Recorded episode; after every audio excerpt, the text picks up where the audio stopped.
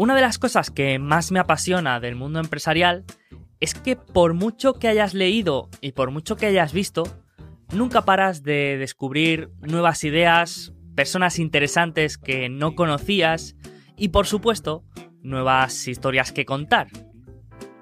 Esta semana he descubierto un inversor muy interesante que había permanecido fuera de mi radar durante muchos años y puede que ni siquiera te suene su nombre. Él es Ralph Wagner y estos últimos días he estado leyendo su libro, Una cebra en un país de leones. Otro libro también muy bueno y fuera del radar.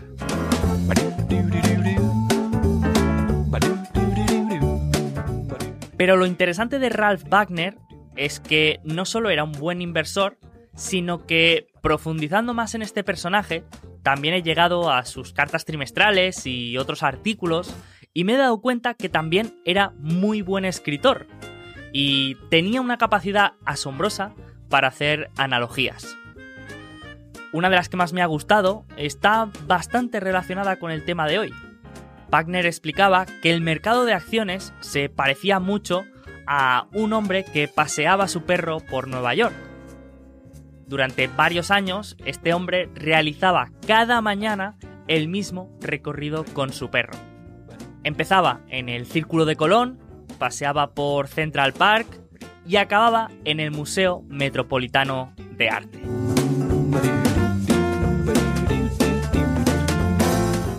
El perro tenía una energía ilimitada y nunca caminaba en línea recta, como la gran mayoría de perros.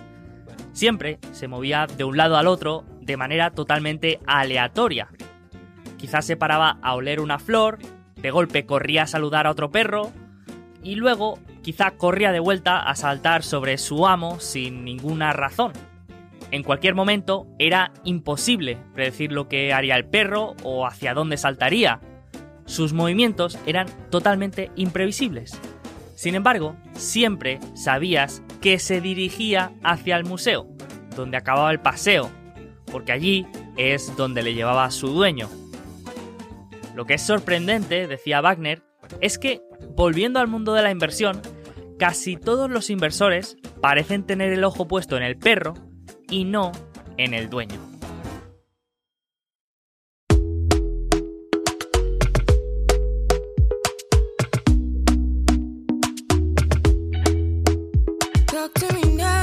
He pensado mucho estos días sobre esta analogía del perro y su amo con el nuevo máximo histórico del precio de Bitcoin.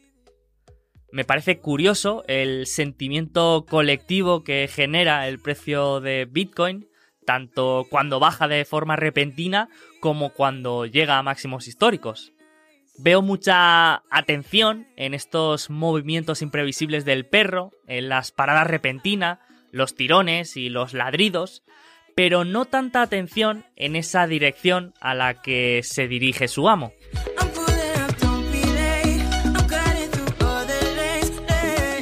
Y para hablar de esto, se ha pasado por las oficinas de Alfa Positivo, otro inversor también fuera del radar, aunque este probablemente más conocido, porque ya se ha pasado por el podcast alguna vez, y es el consultor oficial de Bitcoin de Alfa Positivo.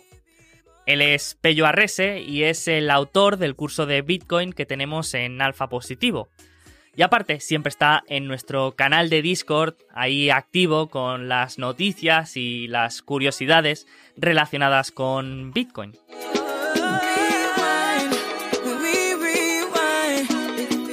En el episodio de hoy vamos a hablar de una parte crítica de la red de Bitcoin. Vamos a hablar de la minería. Y la vamos a ver desde el punto de vista del negocio de la minería.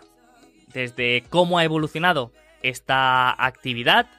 También hablaremos de los actores más relevantes y también de las empresas mineras con el caso de Argo Blockchain, una empresa muy interesante y que Pello conoce bastante en profundidad. Así que, tanto si te interesa Bitcoin como si todavía estás en ese grupo más escéptico, esta charla seguro que va a ser muy interesante.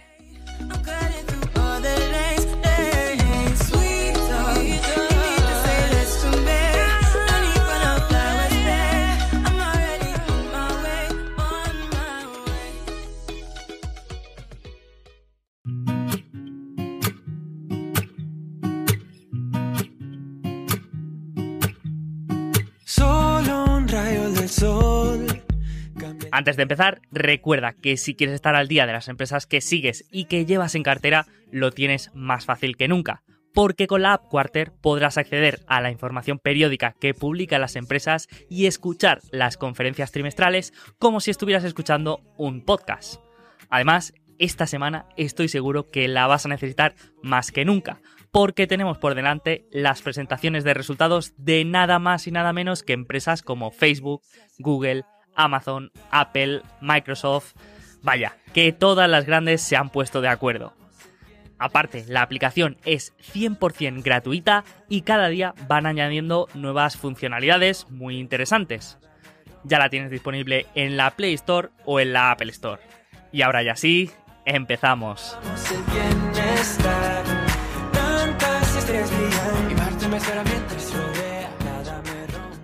Pello, ¿qué tal? ¿Cómo va todo? Aquí estamos, otra vez, de nuevo en tu casa. Bienvenido a, las oficinas, al estudio de grabación de, Alfa Positivo, en el que vamos a hablar de un tema que es muy interesante, que creo que no se entiende todavía del todo y que para los inversores eh, que incluso no se atrevan a, a invertir en Bitcoin, pues puede ser interesante. Para el que no lo conozca, Pello es nuestro consultor oficial Bitcoin. Así que ha hecho un curso ya en Alfa Positivo. Los que los miembros de Alfa Positivo ya lo conoceréis, ya habréis em, visto el curso. También siempre está en nuestra comunidad comentando cosas y noticias de, de Bitcoin. Así que ya es oficialmente nuestro consultor Bitcoin. Y hoy lo hemos traído para hablar de la minería Bitcoin, para entender bien qué es, cómo funciona, eh, qué actores hay y para ver un caso en concreto que él conoce bastante bien. Después lo comentaremos y, bueno, y vamos a, intentar pues mm, entender mejor este mundo y, qué oportunidades hay detrás. Así que, eh, Pello, si quieres empezamos hablando de lo más básico que sería ¿Qué, es el minado para el que no lo conozca? ¿Cómo podríamos definirlo? Bueno, al final la minería de Bitcoin se definió como tal porque es, digamos, el verbo más similar a, o lo que más asemeja a la minería del oro, ¿no?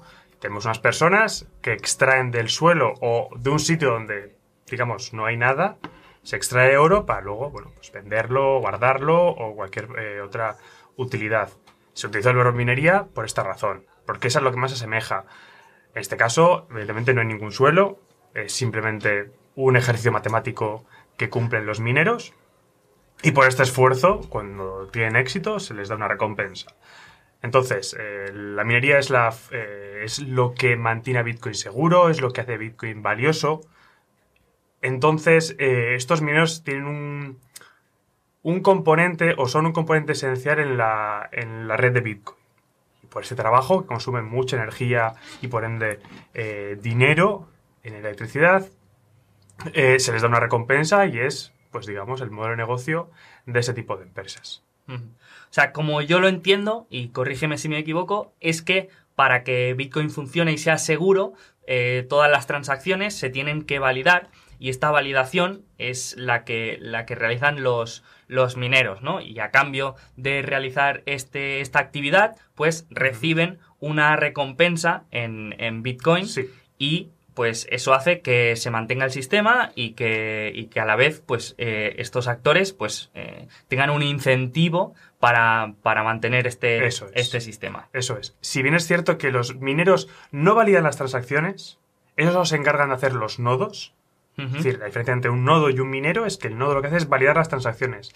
El minero valida las transacciones en un principio para, introducirlas en, el bloque que está generando para añadirlo a la blockchain, pero digamos que lo verifica para luego volver a ser verificado, porque un minero podría, un minero malicioso podría tratar de crear un bloque con transacciones falsas, por, por cierto incentivo económico o malicioso detrás.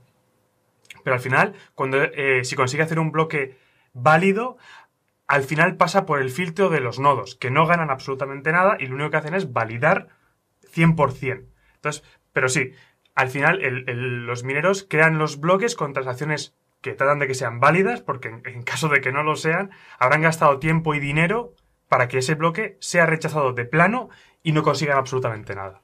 Vale, y en este caso, eh, ¿quién tiene los nodos y qué incentivo tiene para eh, operarlos? Los nodos realmente no tienen el incentivo de la, digamos, la soberanía. Es decir, eh, tú tienes tu propio nodo, que es tu puerta a la red de Bitcoin, es decir, que si tuvieras tu propio router, no tendrías que irte a, al Starbucks o a otro establecimiento que no sea tuyo, a casa de un amigo, para conectar a Internet. ¿Vale? En este caso tú tienes tu router, que en este caso es tu nodo, y te conectas a la. y puedes ver toda la información de la blockchain de Bitcoin a través de tu nodo. Incluso otras funcionalidades como eh, un nodo de Lightning Network o cosas así. Pero en principio es para, sobre todo, y lo más importante, soberanía y privacidad. Vale, vale. No hay un incentivo económico, digamos, no ganas dinero teniendo un nodo de Bitcoin. Pero la cantidad de dinero que te hace falta para tener un nodo de Bitcoin es mucho más pequeña que comprarte un minero de Bitcoin. Hablamos de uno, o sea, un cero de, más extra eh, comprarte un minero de Bitcoin respecto a montarte un nodo de Bitcoin. O te puede costar 200 euros y un minero 2.000 hasta 10.000 en función de la máquina. Y entiendo que el consumo también no tiene nada que ver. Claro, al final uno de Bitcoin es una Raspberry Pi que te consume 5 o 10 vatios, es como un teléfono móvil, muchos aspectos. Entonces, pues, y lo otro hablamos de que cada máquina te puede consumir 3 kilovatios, ¿vale? Es prácticamente lo que puede tener una persona de consumo en su casa disponible, contratada. Vale.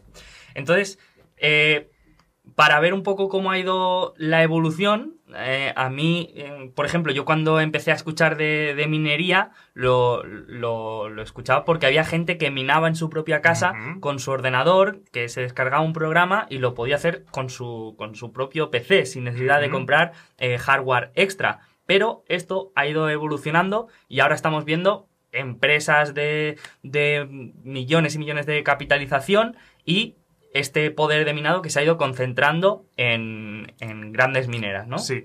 El proceso fue que al principio de todo, bueno, de hecho los primeros bloques que los minaría Satoshi lo hacía con su, con su portátil, con lo cual la potencia era ridículamente baja. Un par de años después, la gente empezó a minar con tarjetas gráficas, con las del momento, las que había, y por el año 2013 se empezó a, o digamos, eh, salió a mercado el primer ASIC. Eh, bueno, la primera máquina especializada en minería de Bitcoin. ¿vale? Se llama ASIC, por las, siglas en inglés de eh, Circuito Integrado de Aplicación Específica. No es un circuito integrado, son muchos circuitos integrados en una sola máquina. Son chips que son muy estúpidos, no son capaces de hacer prácticamente nada que no sea el cálculo del algoritmo criptográfico SHA-256 pero son muy buenos y muy eficientes en eso. Entonces, bueno, pues lo único que saben hacer es minar Bitcoin en este caso. O sea, para que nos hagamos una idea, sería como un PC, pero que solo sirve para minar Bitcoin. O sea, un hardware. Eh, un PC que solo sabe multiplicar. Solo sabe multiplicar. Vale. O sea, si le pides dividir, te lo podría hacer, pero tardaría tanto tiempo que mejor no intentarlo. Vale, vale, vale. Y al final la minería de Bitcoin es eh, el proceso, le damos el hash, el hash rate, que hablaremos luego más adelante. Eh, un hash ese es, digamos, eh, un proceso criptográfico donde coges una, una información, ya sea un texto, una foto, todo convertido en bits, en ceros y unos, pasarlo por un algoritmo criptográfico que es el 256, el SHA, y, y este es un proceso matemático, unos cálculos que se tienen que hacer de forma, bueno, pues lo más rápida posible para ser lo más eficiente en, este mundillo. Eh, te digo, cada, cada intento o cada vez que se pasa esa información al, a eso, a, la SH256, que es convertirlo en, un, en información de 256 bits, esto es muy técnico, pero bueno, este proceso es un cálculo matemático, llamamos multiplicar. Cada intento es un hash. Y el hash rate global es todas las máquinas que hay en el mundo haciendo este proceso iterativo a la vez. Y hablamos de pues, en vez de gigahashes, terahashes, exahashes, que es lo que tenemos actualmente. Vale. O sea, cuanto mayor es el hash rate, estamos diciendo que más gente hay minando o más empresas con, más máquinas hay intentando resolver los bloques para recibir la recompensa de Bitcoin. Correcto. Por lo tanto, si, si, tú eres minero, te interesa que el hash rate sea lo más bajo posible, porque vas a tener mayor probabilidad de recibir recompensa. Sí, es importante entender que eh, Bitcoin es un protocolo que está pensado para que los bloques se generen cada 10 minutos en promedio. Es decir, eh, se ajusta, digamos, la dificultad que es un término dentro de la red de Bitcoin, que hace que eh, cada 256 bloques generados se recalcula esta dificultad para que sea un número que eh, haga que los bloques en promedio se se creen, se encuentren cada 10 minutos. Si cada vez más mineros hay en la red, lo que hace este, este, el protocolo de Bitcoin es reajustar al alza la dificultad para que sea más difícil y esa cantidad extra de mineros, digamos que, pues bueno, pues les cueste más descubrir los, nuevos bloques. Entonces, eh, sigue habiendo cada 10 minutos. Entonces, la red de Bitcoin es agnóstica prácticamente a cuántos mineros haya funcionando, porque siempre va a haber un bloque cada 10 minutos. Entonces, esto es un concepto importante para el negocio de la minería de Bitcoin, es que es un pastel finito. Cada día, actualmente, estamos a octubre de 2021, se reparten 900 Bitcoins al día. Eh, o se generan de, la nada 900 Bitcoins. Entonces, los mineros de Bitcoin, eh, por cómo están agrupados, lo comentábamos ahora, eh, se llevan un porcentaje en función de, toda la potencia de cálculo respecto al total en el mundo que, hay. Que bueno, pues ahora lo, explico más en detalle, pero es un poco la idea. Entonces, eh, los mineros únicamente eh, son capaces de llevarse una cantidad definida en bitcoins al día o en un periodo de tiempo definido. Vale. Y esta evolución hacia la concentración de pocos actores, es decir, en vez de que muchas personas eh, minen en casa, que todo esté concentrado en, en, pocas, en pocos actores, es peligroso para, para el funcionamiento de Bitcoin, porque yo había escuchado que una gran parte del poder de minado estaba concentrado en China hasta hace poco, ahora veremos qué ha pasado, pero claro, eh, era como un argumento de, eh, de, peligro, ¿no? De riesgo hacia la red Bitcoin. Sí, bueno, antes eh, digamos que hay dos partes, ¿no? La concentración y dónde están los mineros, ¿vale? La concentración hablamos del el hash rate en pools. los mineros antiguamente lo que hacían, antiguamente, ahora 10 años, trataban de, o incluso al principio de Bitcoin, minaban lo que se llama en solo, ¿vale? Eh, individualmente. Es decir, trataban por su cuenta encontrar un bloque válido y cuando lo hacían se llevaban toda la recompensa a ellos. Claro, según esto, eh, cada vez más personas tenían más hardware minando, cada vez era más difícil que tu hardware recibiese una recompensa. Entonces lo que hacían era agruparse en una cosa que se llama pools. Es decir, echan su poder de cómputo a una piscina de cálculo. Entonces, de esta manera se coordinan para encontrar un, bloque eh, satisfactorio y reciben un porcentaje de esa recompensa que ha conseguido todo el pool en su conjunto y se llevan un porcentaje en función de lo que hayan aportado. Es decir, no te la juegas a que, eh, digamos, eh, en vez de que te toque un bloque cada 100, lo que haces es llevarte un 1% por cada bloque. Digamos, no, te, distribuyes el, beneficio, en vez de tenerlo todo de golpe, lo tienes cada poquito de forma más recurrente. Porque, por ejemplo, si se puede dar el escenario de que yo, con mi portátil, que tiene muy poca, muy poca potencia computacional, eh, me ponga a minar Bitcoin y tenga la suerte de que, me caiga la recompensa a mí. Hay muy poca probabilidad, pero... Es absurdamente pequeña, pero sí. Pero podría darse el caso. Y también podría darse el caso de tener un equipo más profesional y estar un mes minando Bitcoin y que no... no conseguir nada. Y no, recibir nada. Entonces, si te metes tú con todo ese hardware... Eh, bueno, te has gastado una gran cantidad de dinero en este hardware, claro, es mucho más probable que te toque a ti si tú intentes tú solo. Pero claro, si tú te metes en un pool, lo que haces es ir recibiendo, lo que vayan recibiendo ellos, los, los, pools de minería, te van pagando en función de lo que tú hayas aportado. Entonces, pues tienes pequeños pagos eh, más recurrentes y no esperar a que al final del periodo que te acabe tocando recibas todo el, todo el reward. Entonces, hace un poco más predecible y más asumible el, el, coste de electricidad, ya que estás teniendo pequeños ingresos que te van cubriendo incluso los costes o tienes un beneficio. Pero estos pools de minería, digamos, están reuniendo em, eh, poder computacional de, varias, de varios actores, pero ¿lo unen, digamos, a nivel físico o se puede hacer de manera descentralizada? O sea, de hecho, es descentralizada. O sea, el, pool centraliza, eh, digamos, el pool centraliza el esfuerzo, pero digamos que las máquinas están colocadas en cualquier parte del mundo y las máquinas lo, único que tienen que hacer es como, vale, yo me uno a este pool en concreto. Pero si el pool se cobran comisiones, son casi co- como, un, ETF, cobran un, porcentaje del dinero que, que ganan, ¿no? O, que, que mane- o el hash rate que manejan. Entonces, eh, si ellos se pasan de listos y quieren cobrar más, más fee del que, del que lo hace la competencia, tú como dueño del hardware lo único que tienes que hacer es, vale, mira, pues dejo de, de minar en tu pool y me voy a los de al lado que me cobran mucho menos. Al final la centralización, digamos, el, el pool podría hacer un ataque coordinado, pero al final nunca tiene el control de las máquinas. Si, si ven que este pool eh, trata de hacer cosas mal, la gente lo único que tiene que hacer es desconfigurar de, de uno e irse a otro. El coste es, es- son dos clics. Entonces, la centralización es. eh, hasta hablábamos de que había en China una gran concentración física de ASICs, que eso es verdad. Había gran cantidad, de hecho, del entorno, el 40-50% de las del hash rate mundial, no de las máquinas, porque eso no se sabe, pero sí del hash rate mundial estaba en China. Y China prohibió la minería de Bitcoin. Entonces, ¿qué hicieron todos los chinos? Agarraron todas sus máquinas, las empaquetaron y se han ido del país. Se han ido a Pakistán, eh, algún otro país de la zona, digamos colindante con China, pero muchos de ellos se han ido a Estados Unidos o a Canadá, pero Canadá menos. Estados Unidos se han ido mucha gente. ¿Por qué? Porque Estados Unidos tiene, es un gran país, eh, tiene eh, superficie, tiene una gran capacidad de creación energética por ser grande y, ya digamos tiene una, una población importante.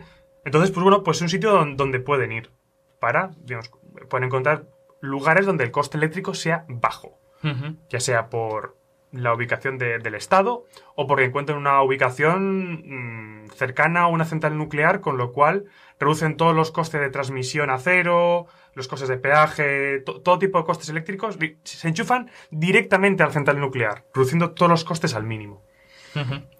¿Y, hay alguna explicación de por qué el gobierno chino ha prohibido de la noche a la mañana el minado de Bitcoin? Bueno, al final, evidentemente, Bitcoin es una amenaza a su soberanía monetaria, eso, es algo claro, pero cada vez ahora con todos los, em, los problemas energéticos que está teniendo China, hay cortes eléctricos en algunas partes del país, pues tiene sentido de que viendo de que esto podría suceder, el gobierno, claro, lo haya, haya tratado de, de parar esto por estas dos razones, es decir, eh, problema con su soberanía monetaria y también con el gran consumo energético que supone Bitcoin. Porque es energía que se está dedicando a algo que no es la industria, las casas. Ya digo, eh, no, es, no es una cantidad pequeña, una cantidad de- despreciable, pero bueno, tampoco es. eh, eh, consume como un país pequeño de energía, digamos, eh, la red de Bitcoin. Y por ende, si decimos que China tiene la mitad del hash rate, pues más o menos se puede estimar que tiene la mitad de ese consumo que se estima. Vale, vale, vale. Por lo tanto, ahora digamos que el, el hash rate mundial se ha distribuido más al- eh, de manera internacional, ¿no? Y ya no está tan... Ahora se está concentrando en Estados Unidos. Por lo que hemos comentado, es un país muy mm, amigable con la propiedad privada y con la- las, la- las, las leyes y, bueno, pues permite, y también eh, capacidad de generación eléctrica. Porque hay países que son muy amigables, bajos impuestos, pero no hay donde puedas enchufar eh, 50 megavatios eh, de, de consumo en un lugar pequeño. eh, no, no, no, no es posible. Claro, no te puedes llevar un, un equipo de estos a, a las Islas Caimán, que sería el mejor sitio, por ejemplo, pero no tienes esa... eh, Claro, necesitarías construir una central nuclear en las Islas Caimán, que bueno, que, sea- que es fantástico porque reduces el coste de los, eh, eh, la electricidad a los habitantes, pero claro, es que hay que construirla y bueno, pues muchas veces no, no, no, no merece la pena, está claro. Vale. Pero también, aparte de los pools de minería, que, que serían empresas que reúnen eh, poder computacional de, de muchos actores diferentes, también han ido creciendo lo- las empresas que, que ya se han empezado a, a dedicar de manera profesional al, al minado, ¿no? Que son empresas que se dedican a, a comprar eh, maquinaria en grandes cantidades y eh, eh, quizá pueden llegar a tener más poder que un pool de minería. Sí, hay alguna, alguna empresa que ahora mismo no lo tiene, pero lo tendrá si todo sigue adelante. Por ejemplo, Marathon Digital Holding se espera que tenga 10 exahashes. Es decir, eh, los mayores pools de minería son más grandes que eso, pero los pequeños son más pequeños que es toda esta cantidad de máquinas que va a poseer. Entonces, bueno, en este caso sí que estaríamos concentrando las máquinas en, bajo, eh, digamos, empresas privadas que, pues ya digo, tendrían la voluntad de, pues, concentrar no solo el poder de minería, sino también las propias máquinas que tienen ese poder de minería. Tiene cierto riesgo, eh, eh, digamos, tiene un riesgo asociado, pero a su vez eh, no lo tiene porque ¿qué vas a estar? ¿Comprando máquinas para destruir, para destruir lo que te da dinero? Es decir, te has gastado dinero para luego, como, sería como dinero quemado. Porque no está, si, si ellos tratan de destruir Bitcoin después de haberse gastado eh, cientos de millones, si no miles de millones de dólares de máquinas para minar Bitcoin, para destruir Bitcoin. Hay por teoría de juegos, el incentivo, está, el incentivo creado es para que hagan las cosas bien. Entonces, pues bueno, el sí que los pools de minería podrían ser, bueno, ellos no se juegan prácticamente nada. Claro. O se juegan muy poco. Tienen, tienen su negocio que está, que está basado en eso, pero no. No se tienen que gastar millones de dólares en maquinaria, porque luego serían un pichapapeles. No hay tanto skin in the game. Exacto, exacto. El incentivo creado no es tan sano como el de estas empresas. Perfecto. Pues yo no sé si hay pools de minería cotizados o hay empresas que, nos puedan venir a la mente, pero sí que hay empresas cotizadas de minería eh, profesionalizada. Y yo sé que hay una que tú especialmente conoces muy bien. Así que yo creo que sería interesante profundizar en el negocio de la minería de Bitcoin y de criptomonedas, porque también vamos a ver que hay eh, minado de otras criptomonedas, y verlo con el caso de Argo Blockchain, que es una empresa que conoces bien, así que creo que puede ser mejor para, entender cómo funciona el negocio. ejemplo. sí, es un ejemplo Creo que es un buen ejemplo de, gestión, al menos digamos que lo hacen bastante bien, de forma con cabeza. Eh, esta empresa, bueno, es una empresa canadiense, muy pequeña respecto a otras eh, cotizadas, eh, que bueno, pues primero de todo salió a cotizar en 2018, si no me equivoco. Básicamente lo que hacían era alquilar el poder de, minería, es decir, tú podías, en vez de comprarte una máquina, podías pagarles a ellos por un tiempo las máquinas que tienen. Entonces, los beneficios que saque esa máquina te los llevas tú. Pero tú, mientras tanto, les pagas pues, pues el coste eléctrico, coste de mantenimiento y un cierto beneficio. Claro, esto algo que tuvo muy de moda, pero mm, eh, con el Bitcoin cayendo y tal, pues la gente dejó de interesarle. Y al final, pues bueno, decidieron empezar a minar para ellos mismos. Entonces, bueno, es algo que, que siguen haciendo, ¿no? Y bueno, pues al final eh, le salieron a cotizar para comprar más máquinas y bueno, pues es un negocio donde todo el coste es prácticamente CAPEX de crecimiento, porque o estás comprando un terreno o levantando un edificio para comprar, eh, con, donde albergar las nuevas máquinas que compras, que a su vez te van a generar más beneficio o más, facturación. Entonces es un modelo de negocio bastante sencillo no mm, requiere de entender los cuatro pasos o cuatro conceptos básicos de, la minería de Bitcoin y a partir de ahí encontrar, o si nos interesa invertir de esta manera, con su apalancamiento operativo que ahora explicamos, eh, eh, de estar expuesto a Bitcoin de una forma, pues, o con cierto apalancamiento operativo que te ofrece este negocio. Porque al final, eh, mm, si suponemos que el, ya digo, el hash rate global se mantiene eh, y la minera de bitcoins eh, mantiene, pues bueno, si el precio de bitcoin sube, ellos, su coste energético, su todos sus costes se mantienen eh, completamente iguales, sin embargo, los costes, o sea, los beneficios aumentan porque bitcoin ha subido de precio y ellos no han tenido que hacer absolutamente nada. Eso es lo, interesante desde, desde, el punto de vista de algo. Comenzaron a funcionar en Canadá, son canadienses, de hecho, empezaron a cotizar en, la bolsa de Londres, en el AIM. Eh, bueno, más barato cotizar y, eh, creo que salieron con 30 millones de libras de capitalización en su momento. Y bueno, pues eh, están empezaron en Quebec, donde tienes prácticamente toda la energía es, es, hidroeléctrica, llueve mucho, hay presas por todas partes, con lo que la energía eléctrica cuesta muy poco. Hablamos de quizás 3 centavos de dólar americano por kilovatio hora. O sea, cuando aquí en España rondamos los 25 30 ahora mismo en, casa. Claro, hay muchos costes, impuestos de por medio, en este caso no lo hay. Vale, vale, vale. Eh, y justamente también antes hemos comentado lo del skin in the game, en este caso también eh, podemos decir que tenemos skin in the game porque eh, es una de tus mayores posiciones, tienes un, gran peso y, la... conoces muy bien. Sí, la, llevo siguiendo ya un año y medio, más de un año y medio, con, con posición abierta un año y medio prácticamente. Y bueno, pues eh, la llevo siguiendo desde entonces, mayor posición, eh, junto con Bitcoin, pero bueno, esto es eh, digo, Bitcoin apalancado, sin duda, por supuesto. La, empresa no tiene ningún tipo de deuda, al final, miento, tiene algo de deuda, pero que la han, la, abrieron y la van a cerrar a final de año, con lo cual digamos que ha sido algo temporal para financiar unos costes de CAPEX hasta salir a cotizar en el Nasdaq, ya lo ha hecho. Pero bueno, sí. Perfecto.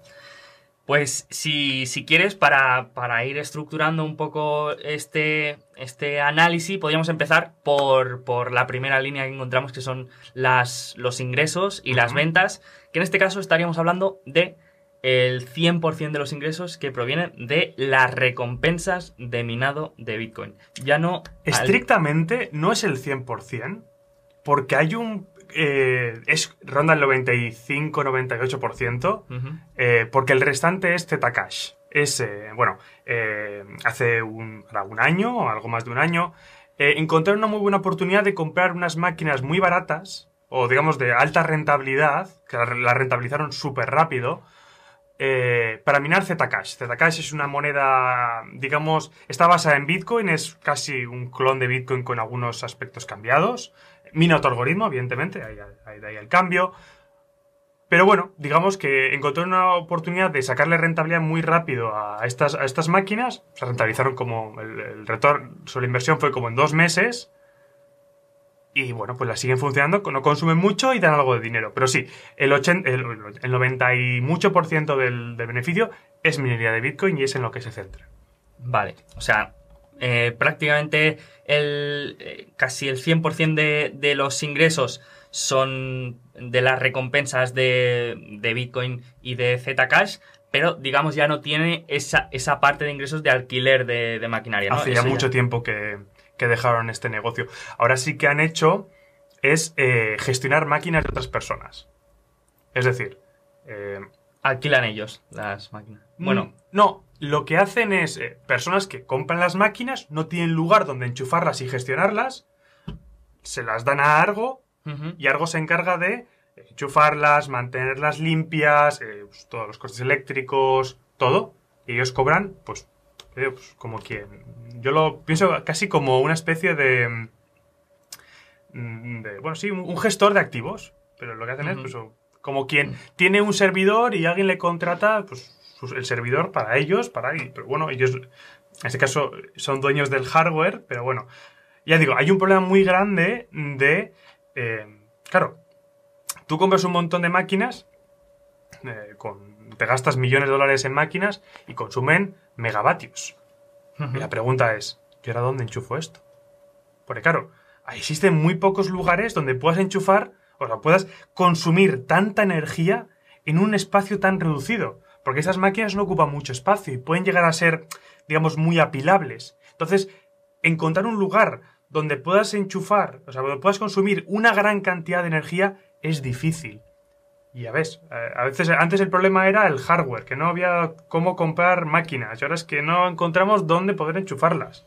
Al final es, em, es complicado. claro, me imagino que el, el movimiento de prohibición en China ha supuesto una ola de, de oferta de, de, estas máquinas, de las ASIC. No sé si hay otro modelo también o este es el único proveedor. Hay varios, pero sí. Pero digamos que este es el estándar, ¿no? El, Bitmain, el, el Antminer de Bitmain es, son, son lo, más común, sí. Vale. Y esas máquinas, bueno, se han movido de China a Estados Unidos y claro, ya digo, es que son máquinas que son muy rentables, pero es que no es, o sea, no hay lugares para enchufarlas en Estados Unidos? Porque, es decir, se están construyendo ahora mismo. O sea, es ahora hay una carrera para ver quién construye más rápido, más cantidad de... Bueno, pues ya digo, es, es, que es, es, difícil. Es difícil. Perfecto. Pues tenemos ahí esta parte de ingresos, de recompensas de minado de Bitcoin y de, y de Zcash. Y luego la parte de gestión de, de, hardware de, de otros. Que es pequeño a día de hoy, pero bueno, al final es otro. Al final es a coste prácticamente cero porque es la gente que ya está allí. Es decir, gestionar eh, 10.000 máquinas y gestionar 15.000 o 20.000 máquinas no requiere un coste, digamos, extra que sea 50 o, un 100% superior. Quizás claro. contratar a una persona extra o algo así. Pero digamos que es un negocio que escala muy bien. Es decir, ahora mismo no sabría decirte la cantidad de trabajadores porque pero creo que ronda los 25. O incluso he visto en algún otro sitio que son hasta 12. O sea, gente son muy poca gente. En Argo son 25. Sí. Es decir, una empresa que podrá facturar este año en torno a los 100 millones de libras o dólares aproximadamente y podrá 25 trabajadores.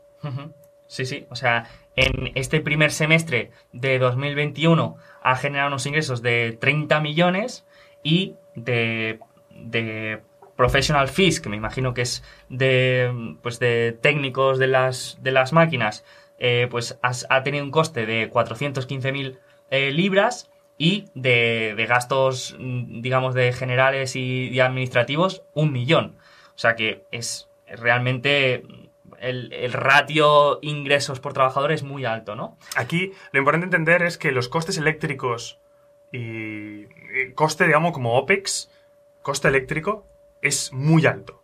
Es decir, es, el mayor coste a, día de hoy. ¿Qué sucede? Que el precio de Bitcoin está tan alto que igual puede rondar si eres, si eres un...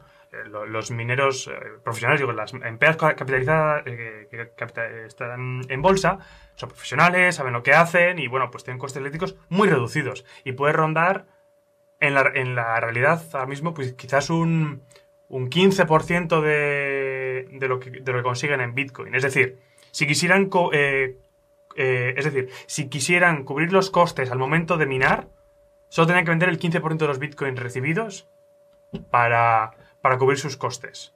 ¿Qué sucede? Aquí lo que, eh, si viésemos las cuentas de Argo, vemos que tiene un coste importante la amortización de las máquinas. Porque claro, es hardware que cuesta mucho dinero y se amortiza de 3 a 4 años. Entonces, claro, todo ese coste se ve reflejado como amortización en la cuenta de pérdidas y ganancias, reduciendo artificialmente el beneficio.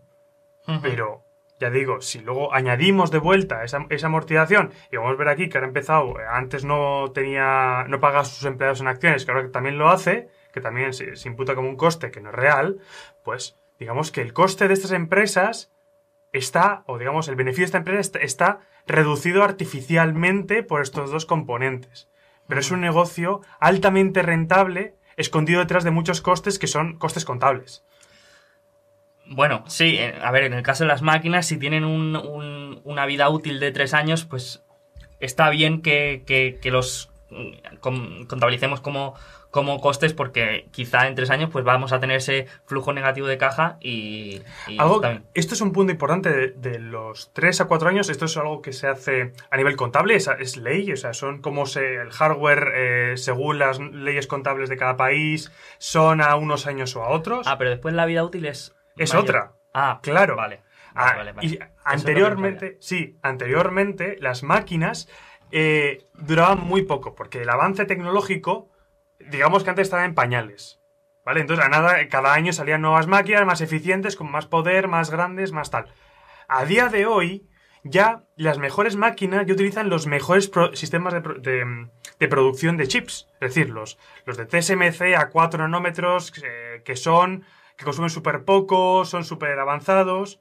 Pero claro, a día de hoy, ya avanzar o reducir el tamaño de los semiconductores bueno, es decir, de los, de los transistores, es mucho, ya es mucho más complicado, es más caro y encima hay escasez de chips.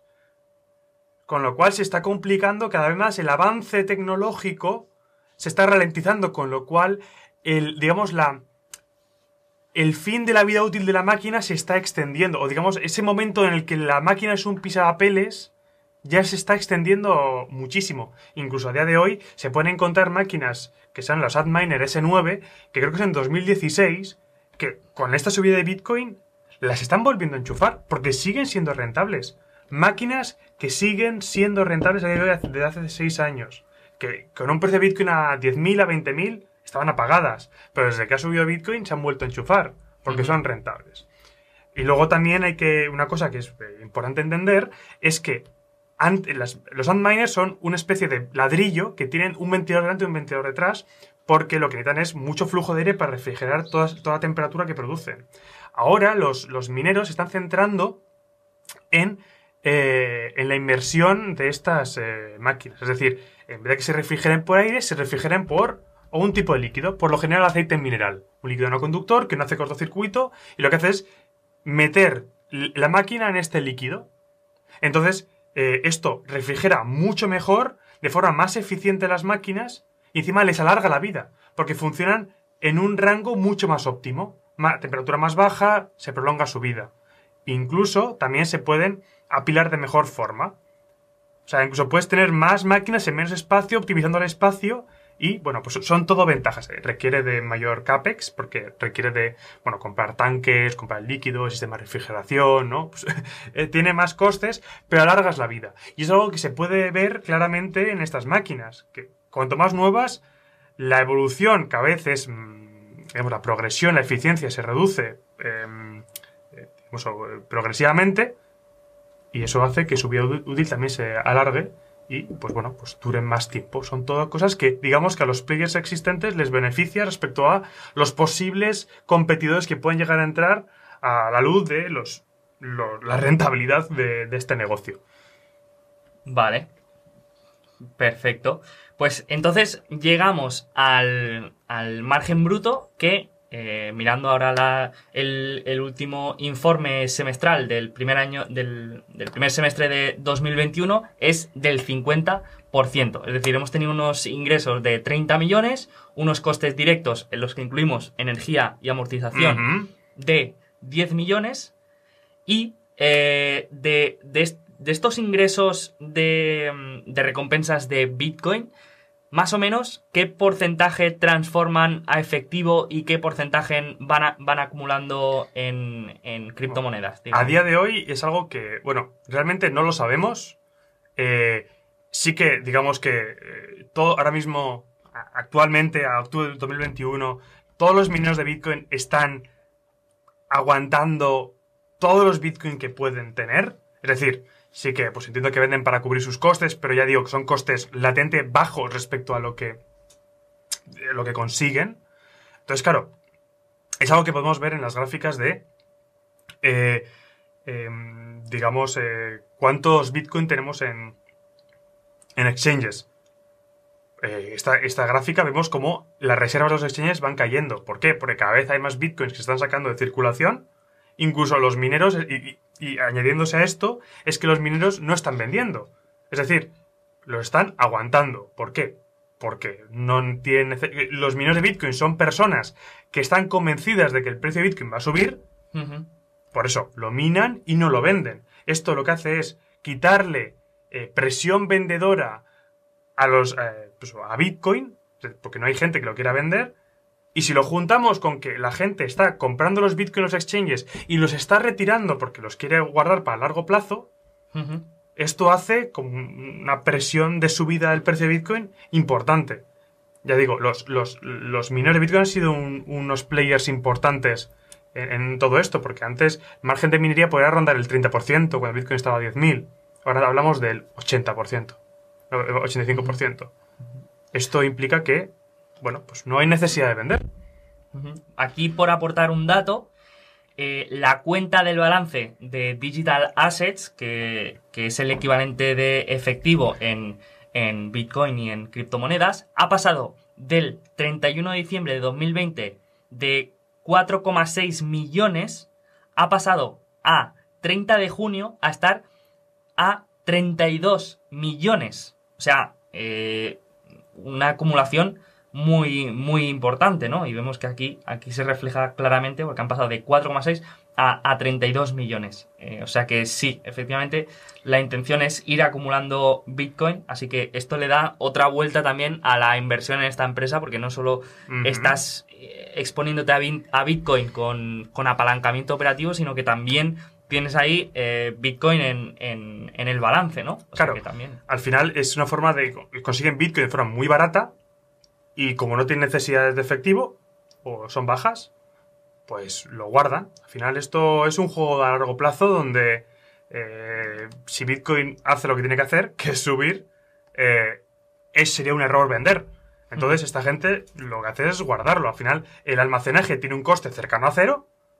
No es como el oro que tienes que contratar un baúl con guardias armados, no en este caso se guarda en un sitio em, independientemente de la cantidad que tengas de Bitcoin y lo dejas ahí. Y ya cuando suba el precio y te haga falta dinero, ya lo venderás. Por supuesto, a un precio más alto. Todo lo que ha sucedido durante estos últimos 12 meses ha sido salidas a bolsa o salidas a bolsa o, o hacer un upgrade a una bolsa mejor. eh, Por ejemplo, el Nasdaq.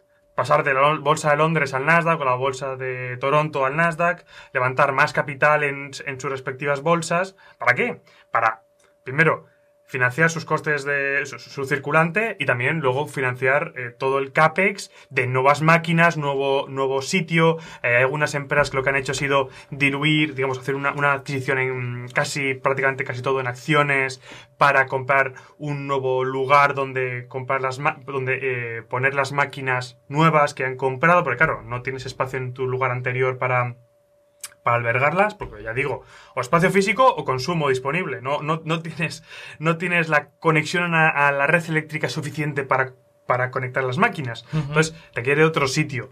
Eh, Argo, por ejemplo, lo que está haciendo es construir en Texas una nueva facility, una, nuevo, mm, Una nave. una sí. nueva nave industrial para albergar eh, no- las nuevas máquinas a costes eléctricos muy bajos.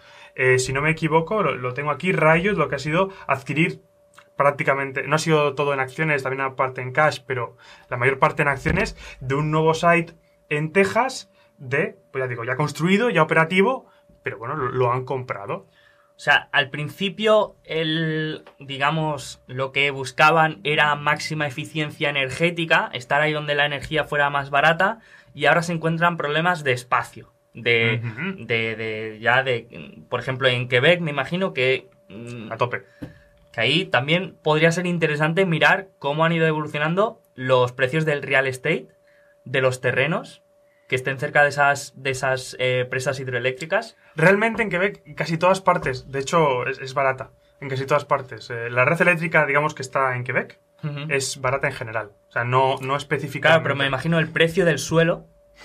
El precio del suelo, Sí, eh, que pues cerca de una presa hidroeléctrica, mm, históricamente nunca ha tenido más atractivo que, que el que pueda tener por otras razones. Ahora, al estar cerca de energía barata, pues las, estas grandes mineras Sí. pueden haber hecho eh, inflar este precio del suelo. Entonces, ahora por tema de eh, suelo, tienen que moverse a otros sitios que quizá el precio de la energía es más caro, pero que tienen que el precio del suelo es más barato. O que Bueno, es una combinación de. Al final, el, el- tu- el coste del suelo es un coste fijo, que lo puedes ir amortizando en el tiempo. Coste eléctrico es un coste que está cada vez que tú estás produciendo bitcoins, estás consumiendo. Entonces, bueno, digamos, el coste eh, es jugar con qué te interesa, porque ya digo, hay mineros de bitcoin que se han ido a Nueva York, a las, a las cerca de las cascadas del Niágara, a, a las presas que hay por la zona, y ubicarse justo al lado porque te reduce los costes. Sin embargo, el coste del eléctrico en, en Estados Unidos, es, eh, en, en Nueva York, es más alto que el de Texas, por ejemplo. Pero claro, en Texas es porque tienes una red distinta que es independiente al resto, gestionado por el ERCOT. Entonces, es un juego donde hay que conseguir la electricidad más barata con el suelo más barato, donde, ya digo, es un... eh, hay, realmente hay tres variables. Y tienes que eficien- eficientizarlas, si está bien dicho, al máximo Ujú. No, no tiene más. Entonces, puedes encontrar el suelo más barato, electricidad más cara, o viceversa, una combinación de ambas. Claro, porque aquí el problema es que cuando pensamos en, en mineras, tenemos la imagen de esa habitación llena de, de hardware y de ventiladores y de todo. Pero es que estamos hablando de, de naves de, de miles y miles de, de metros cuadrados. Entonces, ahí ya la cosa se, se complica. Claro, tienes un consumo altísimo que no todo el mundo... Quiero decir, tú podrías montarlo en cualquier parte. Pero, por ejemplo, A- Argo ha tenido que buscar, bueno, ha buscado en Texas, justamente la parcela de al lado de una subestación eléctrica. Porque es que hace... y está rodeado de molinos eh, de mm, aerogeneradores. ¿Por qué? Bueno, la subestación es importante porque es que sin ella no puedes abastecerte de esa semejante cantidad de energía. Ya digo, no eh, requiere de, de estar avispado, pero y de ser rápido. Porque claro, también es importante las máquinas, tener acceso a energía barata ya, ya las máquinas lo más, lo más rápido posible. Porque si, por ejemplo, si tú eres lento y todo el mundo ha duplicado su capacidad, pero tú no, acabas de reducir a la mitad tu poder de minado respecto al resto del mundo. Tu, tu share, tu, el porcentaje de, de todo, de todo lo que hay, se acaba de reducir. Es decir, si tú tienes un, 1%, eh, un, un exahash, por poner, que es lo que tiene algo, y eh, ahora lo va, lo va a aumentar, pero digamos que si el hash rate del mundo total es de 100 exahashes, Argo tiene un 1% del hash rate mundial. Sin embargo, si Argo está lento y el mundo se mueve rápido y compra máquinas y aumenta hasta, hasta 200 exahashes, Argo pasa a tener el 1% al 0,5%. Entonces su beneficio en bitcoins se reduce a la mitad por esta razón. Entonces hay que estar rápido siempre de adquirir las, las mejores máquinas más eficientes lo más rápido posible para tenerlas funcionando lo antes posible porque hay un coste de oportunidad. Claro, porque aquí yo creo que esta es la, el punto crítico que a mí siempre eh, me, ha, me ha dado el enfoque negativo con las mineras de Bitcoin, ¿no? Y es que si el- el- el- la recompensa está asociada al, al precio de Bitcoin, conforme el precio de Bitcoin vaya aumentando, más incentivos hay a que más gente vaya, o sea, haya más interés por minar, ¿no? Y, y esto al final, desde un punto de vista económico, tiende al equilibrio. Es decir, que cuan- cuando el precio de Bitcoin va aumentando, el hash rate también va a ir aumentando porque va a salir a cuenta el, Claro. el minado. Pero claro, aquí tenemos el problema que eh, este equilibrio se va a dar, pero eh, pues hay una serie de dificultades como el, ac- el- el acceso a maquinaria, el acceso a Energía. a energía, todo esto, ¿no? Entonces, digamos que el mercado tiende al equilibrio, pero va muy lento porque eh, hay una serie de barreras. Hay unas barreras de entrada muy complicadas porque, es decir, dinero barato ya sabemos que ahora mismo es lo que hay. Hay dinero barato, dinero fácil. ¿Qué sucede? Que podrías, podrías levantar 500 millones ahora mismo y comprar esas máquinas, eh, gastarte los 500 millones en máquinas, bueno, y lo- para el- la nave industrial para, para albergarlas, y puede que te las trajesen de aquí un año y medio. O un año, de- dependiendo de cuál sea el cuello de botella del momento, de oye, oye, tengo todo el backlog lleno, o no puedo enviártelas, Claro. o no hay chips, o lo que sea. O el transporte, O el o... gas, mil sí, cosas. Entonces, claro, tienes un coste de oportunidad brutal. Hay una. La gente compra las máquinas y les llega al de un año, seis meses como mínimo. de- o te compras una cantidad y te las traen a cachos. Entonces, eh, ya digo, mm, hay una. mm, eh, Los nuevos players o ponen una cantidad ingente encima de la mesa que ya reduce su rentabilidad eh, de facto, o ya digo, es que tienes pues, eh, los mineros actuales para mí se están creando su propio moat, su propio foso defensivo que lo que hace es que requiere ya de por sí una gran cantidad de capital, eh, expertise y, y bueno, ya digo, re- relaciones con tus proveedores, que sería Bitmain o no, pues, eh, la- lo- las, las utilities eléctricas de Estados Unidos o donde estén, para ponerlo todo a punto. Entonces, claro, la clave de aquí es ser el más rápido, eh, por lo general, sin sobrepagar. O sea, estaríamos hablando de una especie de oligopolio, ¿no? De, Sí. de que hay cuatro o cinco, podemos decir, cuatro o cinco nombres de grandes mineras. Y, y, claro, y, y, mm, el problema es que incluso con gran capital, si yo tuviera un gran acceso a capital, para ponerme a su nivel, eh, pues tengo todos estos problemas de, de- de acceso Terreno, a... electricidad, maquinaria, relaciones Vale. con tus... Es complicado. Claro. O sea, digamos, en, en un escenario en el que conseguir estos productos fuera muy sencillo, eh, no sería viable, o no sería muy rentable tener una minera, ¿no? Porque el, el precio de las recompensas equivaldría siempre a, a tu coste. Claro, sería la tendencia, o en el caso ideal perfecto, que bueno, el mundo no es así, pero sí que es como a donde tendría que tender las cosas. Pero claro, hay mucho, al, al no ser fácilmente accesible a, a los recursos, pues... Ahí es donde se puede conseguir el apalancamiento operativo, que es un poco la clave de, de, de- de estas ideas de inversión en, en- Ujú. en mineras, ¿no? Que tú tienes un gasto fijo, Sí. un gasto fijo que es pues el- la compra de máquinas, el, el terreno, el- los alquileres, etcétera. Luego tienes un coste que es Variable, es la electricidad. La electricidad. variable. pero eh, los ingresos pues dependen del precio de, de Bitcoin, ¿no? Por lo tanto, eh, a- digamos, ¿cuál podría ser el break-even ahora mismo? O sea, Mm, por ejemplo, si Bitcoin bajara a 20 a 20 mil dólares, ¿sería rentable? Para muchas mineras te diría que no. O al menos eh, ya rondarían, ya estarían temblando de... Evidentemente no dejarían de minar, yo creo, porque al final "Ah, esto es temporal y no dejarían de minar. Pero alguno yo creo que sí que apagaría. Yo, según mis cálculos, creo que algo podría entrar en pérdidas a partir de los uf, 10.000, 12.000 dólares. Ujú. dependiendo de, bueno, de otros parámetros. Pero claro, si el precio de Bitcoin cae, deja de ser rentable para algunas mineras, cae el hash rate, entonces Argo tendría más porcentaje de todo el hash rate mundial, con lo cual le tocarían más Bitcoin, con lo cual sería más rentable, o ya digo, em, es un juego donde eh, siempre que tener la mayor cantidad de porcentaje del hash rate mundial al menor coste. Entonces, si el precio de Bitcoin cae, ganan menos en términos de dólares. Pero la, la dificultad se reduce porque hay gente que se ha salido del negocio, aunque sea tem- temporalmente, y el que se quede va a recibir más parte del pastel. Entonces, es un juego donde, bueno, pues aquí el que, el que gana es el que es más eficiente. El que hace las cosas con, con cabeza mejor. Y es un poco lo que yo he visto en Argo, así como resumen. Un resumen donde eh, Argo se centra en el Smart Growth, que es lo que siempre dice Peter Wall, su CEO. Creo que ha sido el más inteligente a nivel de dilución al accionista. Ha sido el que menos ha diluido de las grandes. Eh, ha hecho las compras, si bien quizás no en momentos ideales, bastante óptimamente.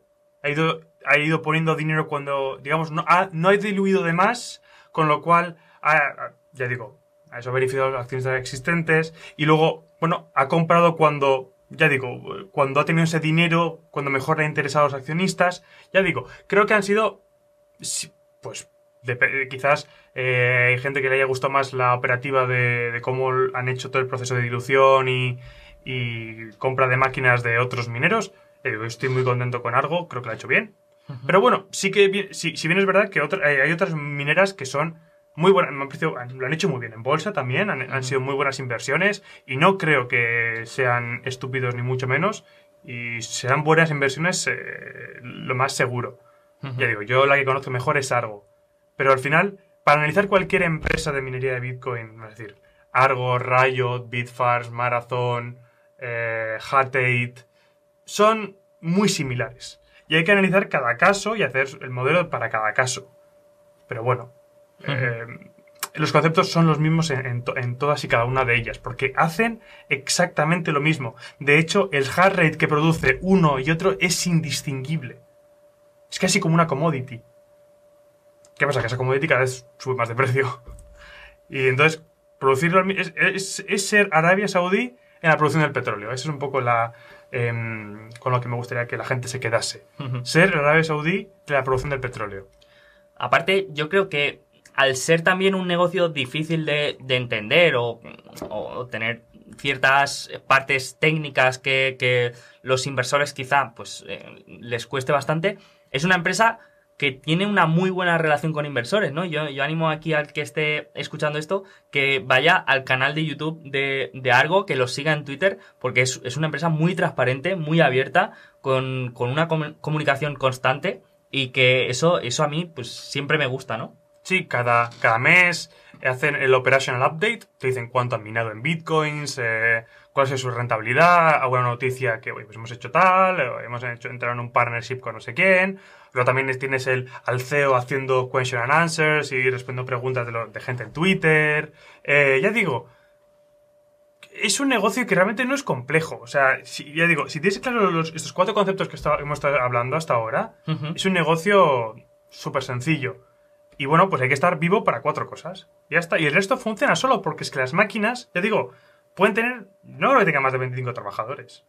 Quizás ahora ha podido crecer porque bueno, pero eh, realmente necesitas muy pocos trabajadores para hacer lo que hacen. Es todo CAPEX, es todo capital eh, funcionando 24/7 sin descanso. Y hemos dicho que aquí, pues, eh, lo importante era el crecimiento y la velocidad. Y te quería preguntar si más o menos tenemos un guidance de cómo se va a conseguir este crecimiento, si se va a financiar directamente con los, con los ingresos que van generando, si van a emitir nuevo capital, si van a endeudarse. Eh, ¿Han hablado de esto más o menos? Creo que Argo es de las pocas o la única empresa, no creo que haya alguna más que no hace un guidance de cuánto va a tener. Es decir, si vemos por ejemplo a Argo, eh, Rayo dice pues para, para final para el Q4 de 2022 esperamos tener 10 exahashes o 8 o 6 exahashes, no, no recuerdo respectivamente cada una. Y te dicen, pues bueno, aquí tenemos las cómo va a ser la progresión. Sin embargo, Argo no dice cuánto va a tener que es, que es un poco algo que les perjudica a nivel de cara a inversores, pero creo que tiene una parte buena. Es decir, eh, Marathon y Riot ya se han comprometido a hacer las compras. O digamos, ya las van a pagar, ya las han comprado, tienen que hacer, tienen unos schedules de, pago, tienen que pagarlas. Vale. Algo lo que hace es decir, oye, cuando tiene una buena oportunidad y tiene el dinero en la mano, paga. O las compra de forma más oportunísticamente. Los dos, claro, yo digo, mm, ahora mismo tienen un exahash para final de año ya comprado máquinas y van a llegar ahora y tener 1,7 exahashes y ahora con la salida de bolsa en Nasdaq han levantado capital y van a, eh, si no me equivoco, van a, eh, bueno, ya han puesto todo el dinero, que son unos 120 millones de dólares, a comprar nuevas máquinas. Han comprado, bueno, creo que han hecho, el momento no era el ideal, pero creo que han hecho más o menos bien, las máquinas no están tan caras como en mayo, por ejemplo, antes del crash de, China y Elon Musk. Eh, bueno, pues eh, ya digo, no, no, se no, se casan con nadie, no. Oye, pues cuando tengo. El ejemplo es el de las máquinas de, Zcash. No son máquinas que minen Bitcoin, pero lo que hacen es minan, minan Zcash y, y según lo minan lo convierten en Bitcoin. Entonces, claro, realmente lo que buscan es la mayor rentabilidad posible. No crecer por crecer emitiendo acciones, porque claro, lo inteligente no es emitir deuda es ampliar capital para no sufrir, para no, para no para reducir la posibilidad de default. Al final, esa, es la idea. Entonces, pues bueno, mm, estos se han comprometido a crecer de cierta manera, que creo que van a poder, con lo que, está, con lo que están minando y con cómo sube Bitcoin, les va a ir genial. O sea, no creo que vayan a tener planes para pagar. Pero la cosa es que hay que tener cuidado que, que se han comprometido y que como por algún motivo vuelva a caer Bitcoin y caiga de más, se van a ver con el agua al cuello. Les van a cancelar los pedidos y tal. No, algo lo que ha hecho ha sido, pum, pues el dinero sobre la mesa, yo lo tengo, te lo voy a pagar, aquí lo tienes y compro. Ya digo, son formas de hacer el approach al negocio. Uno más growth, crecimiento, casi a cualquier coste. Creo, que algo ha sido la que menos ha, diluido respecto al resto de, de, comparables. O sea, no, no, tengo los números, pero pondría la mano en el fuego. Y si no ha sido el que menos, ha sido de los que menos ha como un 50% en el último año. Entonces, ya digo, mm, no crecer por crecer, que creo que eso es importante. El crecimiento a, cualquier coste acaba siendo malo al final del día. Eh, tema de, em, propiedad de insiders, em, lo habíamos em, hablado, pero mm, ¿cómo lo ves? ¿Tienen el equipo directivo, podríamos decir que tienen Sí, hay, hay poco ownership. Eso es una cosa que, digamos, que no me atrae, o digamos que es un punto negativo. No hay mucho insider. El CEO tiene pocas acciones. Eh, bueno, de hecho, compró cuando yo compré y luego vendió cuando estaba prácticamente arriba del todo. La verdad que hizo un trading increíble. Pero, ya digo, no es un negocio que requiera de especial habilidad. No, requiere de, de digo, mm, buena conexión con China y los proveedores de hardware. No lo digo porque, porque al tener una gran importancia la asignación de capital, el cómo consiguen el dinero, cómo lo invierten y, cómo van creciendo. Aquí sí que es una de estas empresas que, oye, pues me gustaría que, hubiera una alineación importante, ya que el, tema de la asignación de capital, pues eh, tiene mucho peso, ¿no? Claro, la asignación de capital es, es lo más importante, pero este último año y medio lo han hecho fantásticamente sin tener un accionista de referencia. Sí, sí. Ha sido, quiero decir que eh, yo siempre digo que realmente no tener un accionista de referencia o, o que el CEO no tenga una gran cantidad de acciones, evidentemente es preferible que lo tenga. Pero una empresa le puede ir genial sin, sin que el CEO, por ejemplo, Games Workshop es un ejemplo claro. El CEO lleva desde 2015, lo ha hecho genial y tiene el 0,02% de las acciones.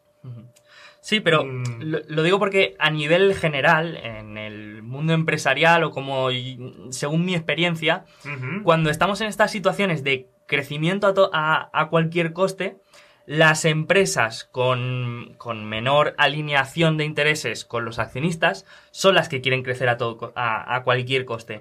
Porque para un gestor, para un directivo, el gestionar una empresa de 50 millones es muy diferente que gestionar una de 10.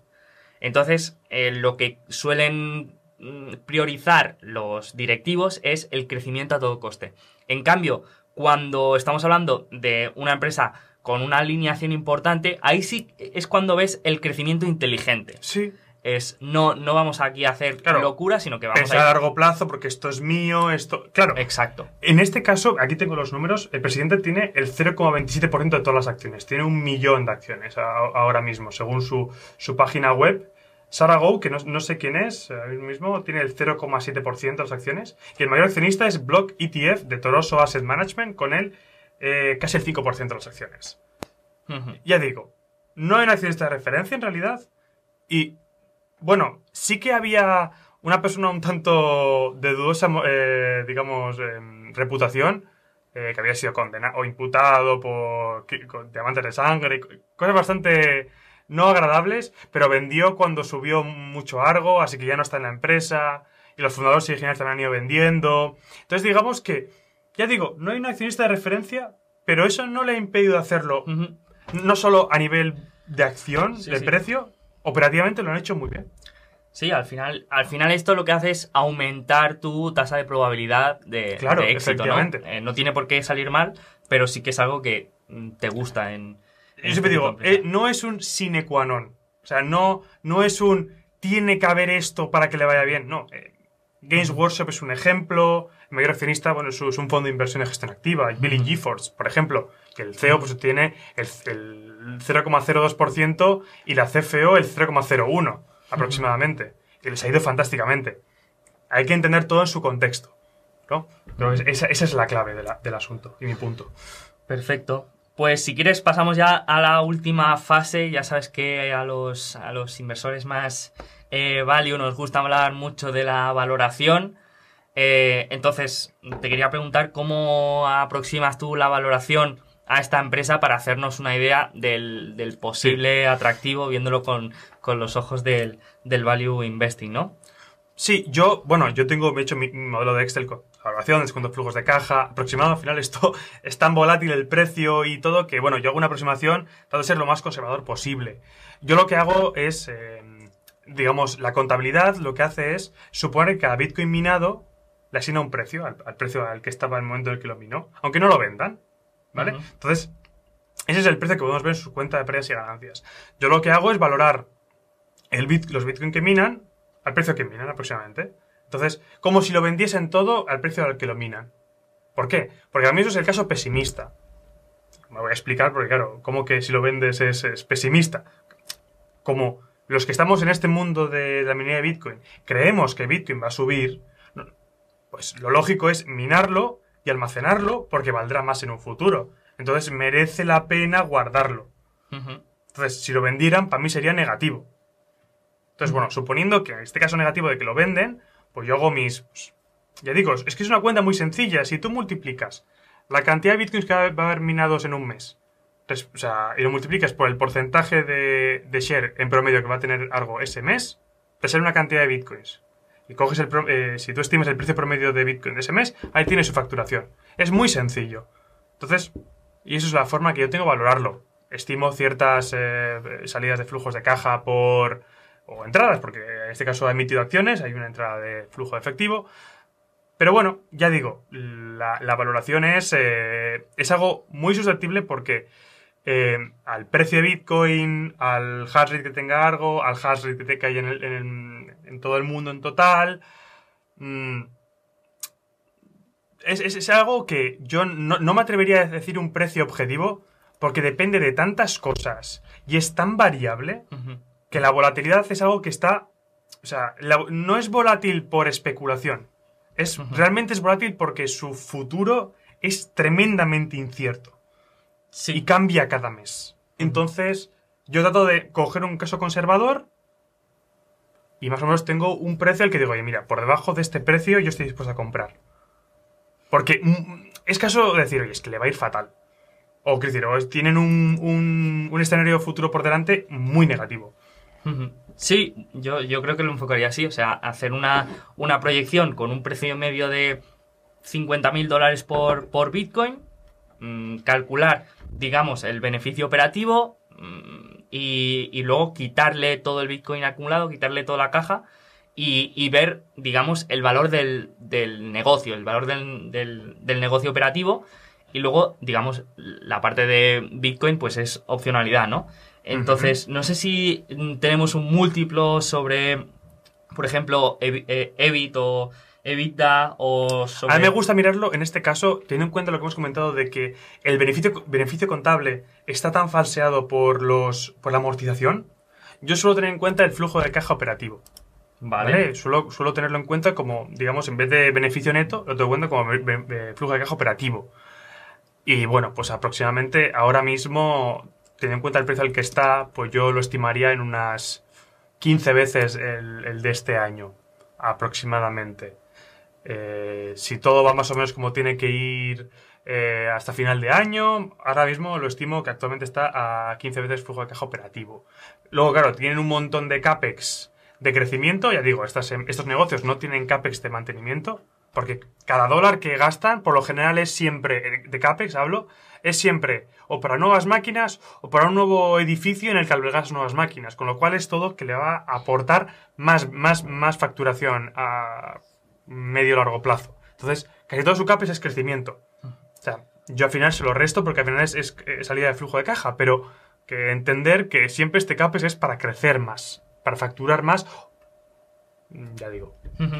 Pues está menos, ¿eh? De 15 veces, está unas 12, 13 veces. eh, normalizando el flujo de caja operativo de, de este primer Sí, semestre. requiere mucha normalización porque hay mucha variación de. em, mucha variación de, del precio de los bitcoin almacenados. Tienes. em, bueno, ya digo, también tienes eh, mucho dinero que, le- que le- de prepayments hacia los em, proveedores de, de hardware de minería. Ya digo, bueno, te hablo de free cash flow, ¿no? Pero bueno, eh, flujo de caja operativo que lo tenemos aquí delante. También hay, bueno, pues hay ajustes que hay que hacer que yo no suelo tener en cuenta muchos, muchos de ellos a la hora de hacer mi, flujo de caja. Yo eh, calculo el beneficio neto que van a tener en función de los costes y les añado de nuevo el- la amortización y, y los pago, eh, los share-based compensation, que son las acciones que le pagan a sus empleados. Para por simplificarlo, porque hay tantas variables que tenerlo en cuenta en un modelo financiero, es decir, relativamente sencillo, ya es que se escapa. Sí, sí. Sí, sí. O sea, a mí me interesa ver cómo, cómo tú mm, lo enfocas y, y sí, luego ahí hay que hacer, cada uno tiene que hacer un poco trabajo en el nivel de detalle que, que cada uno considere, ¿no? Pero claro, al final, si vas a decir, no, acabo de hacer este pequeño ajuste que baja la valoración de, de una libra a 99 centavos, a 9 peniques, no merecen la pena. Entender dónde está el rango de precio al que tú comprarías o dejarías de comprar, porque ya digamos que empieza a estar un poco todo priced in o digamos que el caso ya más negativo ya se está descontando y bueno, pues eso ya depende mucho de la... eh, Es algo muy subjetivo. Lo que, lo que sí que es curioso es un poco la dinámica de precio de, de esta empresa, porque no, no va muy correlacionada con el precio de Bitcoin. O, o- o ha sido raro, si más no, eh, la evolución del precio de los últimos meses, en el que Bitcoin ha tenido una fuerte subida, pero Argo se ha mantenido plana eh, desde... No, no solo Argo, ¿eh? Si miras, por ejemplo, Marathon sí que ha subido bastante, pero empresas como Riot, creo que sí que, por ejemplo, tampoco ha subido demasiado. Si no me equivoco, tendría que mirarlo. Pero sí, diría que no. Esta última subida eh, no, la, no la ha tenido tanto como, por ejemplo, sí que la ha tenido Marathon. Ya digo, esta subida de Bitcoin ha sido menos. O sea, no se parece nada a la anterior. Digamos, la última subida de Bitcoin que hubo desde septiembre-octubre de 2020 hasta mayo de este año ha sido más, más de FOMO, más de, oye, que esto se va de las manos, hay que comprar. Esta subida de vuelta a los 60.000 siendo más natural, más, más como debería ser, sin apalancamiento, sin FOMO. Ya digo, no, yo estando, ah, recuerdo perfectamente de, cómo era en Navidades ver cómo subía Bitcoin, había euforia. Yo ahora mismo está subiendo más incluso y yo no veo tanta euforia. Entonces, también puede ser ambas, cosas. A no haber euforia, no hay gente tratando de comprar acciones relacionadas con Bitcoin, entonces, ya digo. Sí, a ver, eh, que intentar buscar explicación a los movimientos de mercado, pues a veces es, es, ridículo, ¿no? Y, simplemente, pues, eh, pasan cosas que, que quizá no, no, tienen explicación y, es simple volatilidad. Pero, pero sí que es curioso, ¿no? Que tú te esperas que, que toda empresa relacionada con Bitcoin pues tenga una cierta correlación y en este caso eh, pues lleva plana varios meses que, oye, que también puede ser una oportunidad. ¿Quién sabe? Eh, desde luego pues es, es, curioso, ¿no? Sí, al final eh, esto está relacionado con Bitcoin, pero es algo que, primero de todo, hasta hace menos de un mes solo cotizaba, bueno, cotizaba en Londres hasta, bueno, diciembre del año pasado.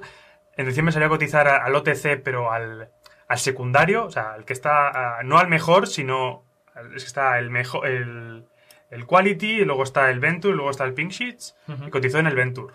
Luego lo ascendieron al Quality, pero eso está, ha estado cotizando ahí hasta hace un mes que salió al Nasdaq. Es decir, hace relativamente poco que está accesible a la gran mayoría de los inversores americanos. Entonces, pues bueno, eh, es algo más o menos eh, que no es, no, es, una empresa como las americanas que ya cotizaban en Estados Unidos o en Canadá, pasaron a Estados Unidos, digamos, es más, más desconocida. Es más pequeña también, pero bueno, ya digo, yo esta es la que eh, la conozco desde hace ya más de año y medio y me parece que han sido los más listos del, del patio haciendo las cosas. Toda opinión subjetiva y cada uno estoy dispuesto a debatir. Yo, no tengo esta porque es la que más me gustó en su momento y he ido mirando otras y no me han hecho tanta, tanta gracia. Pues, pues muy interesante. Mm, como conclusión, pues tenemos una empresa con altos retornos, unos márgenes muy buenos y, con una cierta ventaja competitiva de, que, comparten los cuatro o cinco actores eh, principales que, les permite explotar una ineficiencia mientras el mercado tiende al equilibrio eh, y que esta ineficiencia puede hacer que, se, que lleguen a construir un foso defensivo que, sea de larga duración. puede llegar eh, a, suceder. Y ya para cerrar, mm, ¿qué riesgos tú verías o qué es aquello que pues que mm, siempre te gusta estar atento y que y que bueno que lo considerarías como un riesgo al final el riesgo para mí más importante es cómo asignan capital es decir si una empresa que tan importante es asignar capital que casi toda la empresa gira en torno al, capex a las máquinas que es hardware es capital puro y duro requiere de monitorearlo de forma continua para, bueno, pues que lo están haciendo bien. Como he dicho, no hay una accionista de referencia y aún así considero que lo que han ido haciendo ha sido adecuado. Evidentemente, al ser más pequeños que el resto, pues tiene ineficiencias de escala.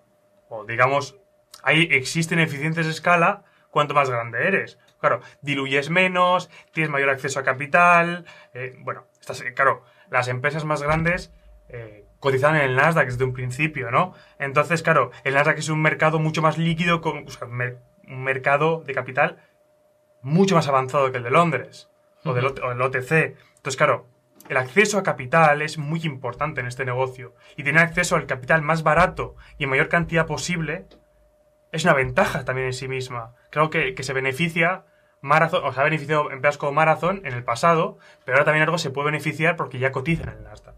Entonces, claro, la idea es que aquí hay un first mover advantage, la ventaja del primero que mueve, o de los primeros que mueven, muy importante. Porque cuanto más grande seas, más eficiente vas a ser en casi todo. Porque mejores contratos vas a tener con los proveedores de electricidad. Porque vas, vas a poder apalancar tu, tu terreno en el que compras y montas todas tus máquinas, vas a apalancar todos esos costes sobre, te digo, más máquinas por, por en el terreno. Hay beneficios de escala claros que, que se van viendo más evidentes según adquieres tamaño. Y ya digo, es importante eh, eh, crecer y lo que está haciendo Argo. O sea, Argo está creciendo mucho, pero quizás no tanto como el resto, porque no lo han hecho, desde mi punto de vista, hacerlo crecer por crecer. O crecerlo a costa de todo lo demás. Porque podrían haber diluido el doble, levantado el doble, pero igual no tenía tanto sentido. Al final esto, tener más acciones no te hace ser más listo. Eso es un poco lo que decimos, eh, decir, eh, lo que he dicho antes de que no tiene por qué tener más, más alineación, ser mejor, hacerlo mejor operativamente.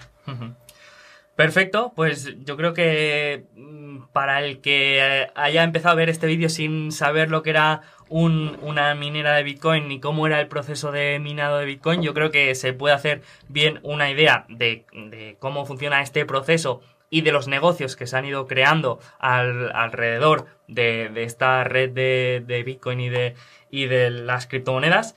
Y, viendo el caso de Argo, pues yo creo que, se ha entendido bien y hemos visto que lo interesante que puede llegar a ser, ¿no? Eso que no hemos comentado, que tiene otras pequeñas inversiones en otras, o unos partnerships, digamos, más eh, secundarios, como por ejemplo tiene el 25% de una empresa que se llama Pluto, que es... Eh, hace tema de staking de otras criptomonedas que no son monedas de proof of stake, no proof of work.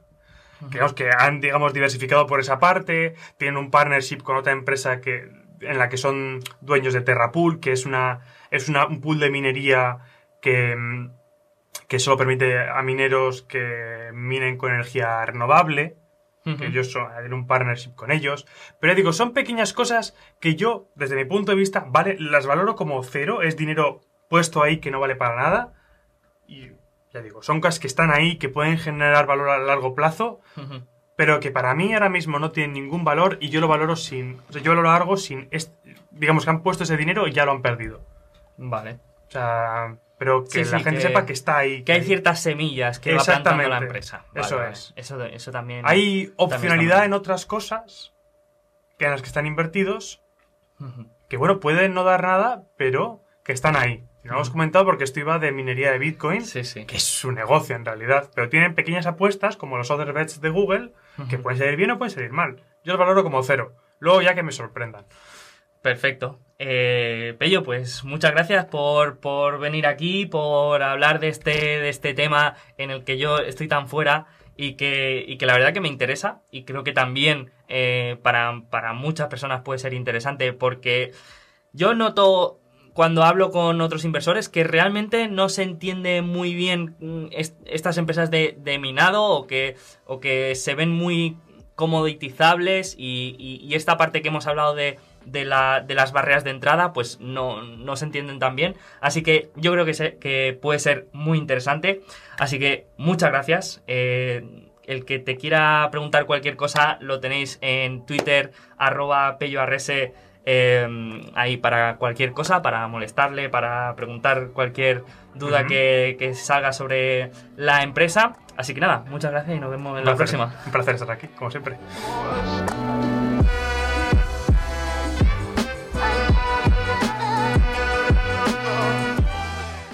Bueno, pues espero que te haya gustado este episodio y nuestra charla con el invitado. Antes de acabar, recuerda que ninguna de las empresas de las que hablamos a lo largo del episodio suponen una recomendación de inversión y que desde aquí recomendamos siempre que cada inversor haga su propio trabajo de análisis. Y si quieres aprender a invertir y hacer estos análisis de empresas, recuerda que tienes un curso gratuito de 40 días en el que te explico las metodologías y aprendizajes de los mejores inversores de la historia. Todo en alfapositivo.com barra empieza. En la descripción del programa encontrarás el enlace. Aparte, recibirás análisis de empresas que hago y las mejores herramientas de inversión. Así que nada más, muchas gracias por estar ahí y que tengas una rentable y feliz semana.